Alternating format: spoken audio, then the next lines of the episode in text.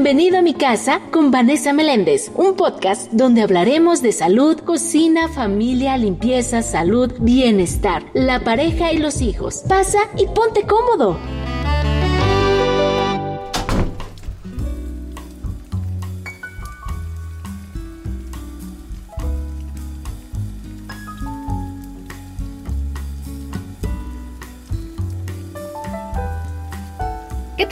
¿Cómo están? Bienvenidos a mi casa, su casa, aquí a través de Mexiquense Radio. En esta ocasión me da mucho gusto saludar a una gran amiga, por supuesto también especialista, para hablar un tema que seguramente muchos de ustedes, al igual que en mi casa, en su casa, seguramente lo han pasado y si no Quizá no te has dado cuenta, pero ahí está. Bárbara Tijerina es especialista en temas de comunicación no verbal, inteligencia emocional, desarrollo de habilidades y que están todas asociadas al crecimiento personal. Ella es autora, además de un reciente libro que también se lo recomiendo muchísimo, Lenguaje sin palabras. Y en esta ocasión la he invitado aquí a mi casa, su casa, para que ustedes puedan platicar y escuchar muy bien estas tips, estas recomendaciones, sobre todo que reconozcan qué está pasando en el tema de la comunicación en casa.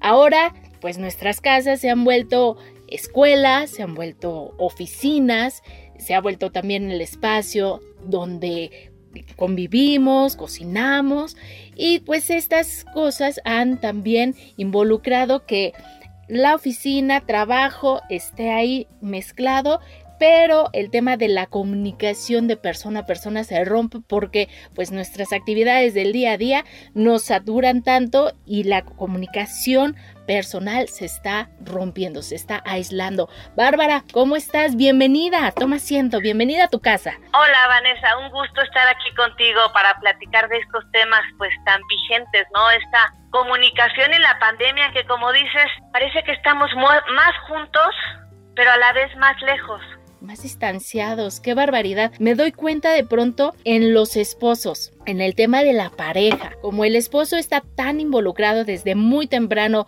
con las llamadas, con estos, este, estas videollamadas y juntas que se vuelven eternas, de pronto hay una separación y un aislamiento de esta convivencia, de esta intimidad de, de, familia, de padre de familia. Así es, fíjate que yo creo que los tiempos que antes se trabajaba de 9 a no sé, había, estaba como, un horario muy, determinado, que ahora pues a la hora de estar en casa como que falta delimitar realmente la hora de trabajo. Y sí, el estrés, el estrés tampoco ayuda, pero mira, en, la especialidad del el lenguaje no verbal, yo los invito a poner atención real.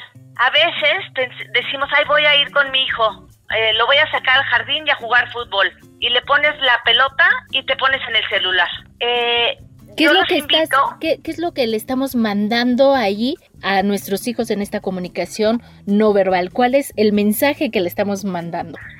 Pues el mensaje es tengo cosas más importantes y, yo los invito a hacer el experimento de dar atención real. ¿Qué es esto? Que sea media hora si quieres, pero esa media hora deja el celular y esa media hora aviéntale la pelota y cáchala y observa sus ojos y observa su voz y, y sé, sé en presencia total. El mayor regalo que le podemos dar a alguien es el regalo de nuestra atención pero nuestra atención está muy fragmentada hoy en día. Entonces, eh, tenemos muchas cosas, tenemos eh, libros, tenemos este, muchísimas cosas a la vez. Regalémosle a la gente que queremos nuestra atención plena. Se logran vínculos y, lo pueden experimentar, ¿eh? Pueden hasta hacer este, el experimento de decirle, oye, le voy a dedicar a mi esposo un café y media hora real de saber cómo está es increíble, increíble los resultados que da esta atención plena. ¿Sabes qué? Me he dado cuenta, digo, la verdad es que yo si no lo ejecuto, lo saben, para mí también es esencial, el tema de la hora de la comida. Ahora que tenemos que hacer estas tres comidas juntos, desayuno, ah. comida, cena, dejar los celulares. Trabajamos, sí, estudiamos, sí, pero el desayuno es el desayuno, ni siquiera la televisión, porque ya estábamos tan habituados a prender la televisión o los celulares o la llamada, la junta. O sea, ¿a qué hora puedes comer? Ok, la hora de la comida es de 2 a 3, después ya hacen sus actividades, pero es esta plática, sobre todo con los adolescentes, ¿no? Ese vínculo tan necesario porque estamos todos juntos y a la vez todos se sienten solos, es lo que reportan, que se sienten solos cuando están más acompañados. Entonces yo, eh, yo digo que esta presencia realmente crea vínculos y cambia el estado emocional de las personas. Fíjate que se hizo un experimento en cuanto a la mirada. Cuando, si te pones a ver la mirada con tu pareja, a veces están, estás junto y caminas y subes y bajas, pero ese contacto visual no, no lo tienes a veces en todo el día.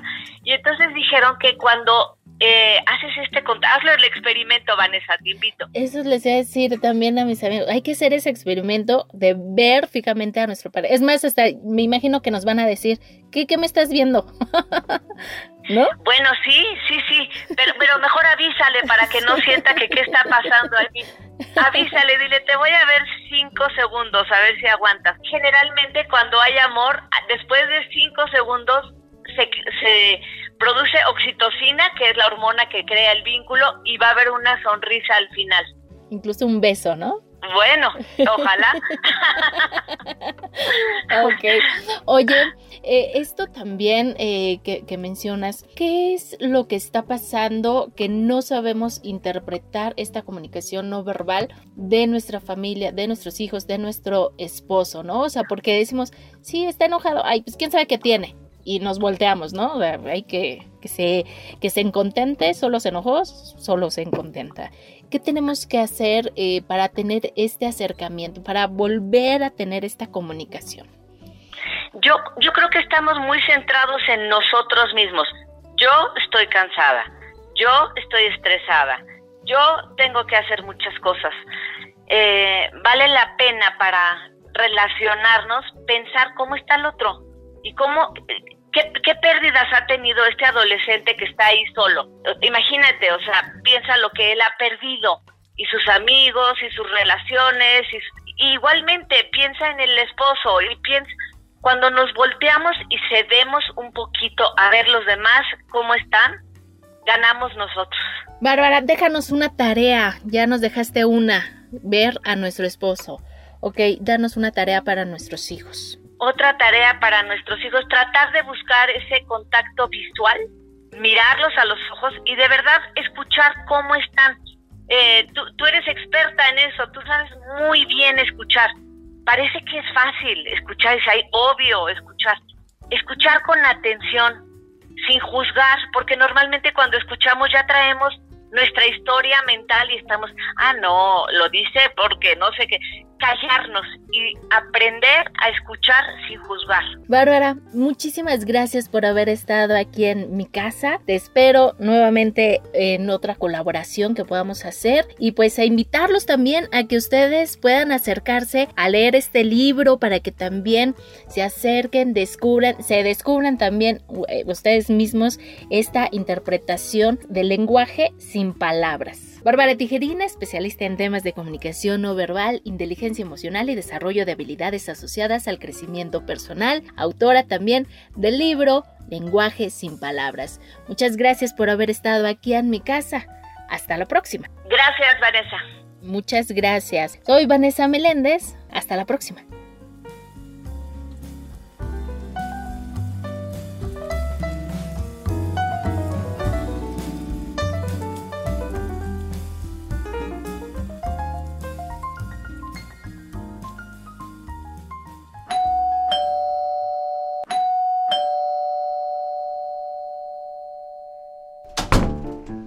Gracias por visitarme. Te esperamos en una próxima emisión para disfrutar de una taza de café, una copa de vino o un té y que juntos sigamos disfrutando de este tiempo para estar solos en mi casa.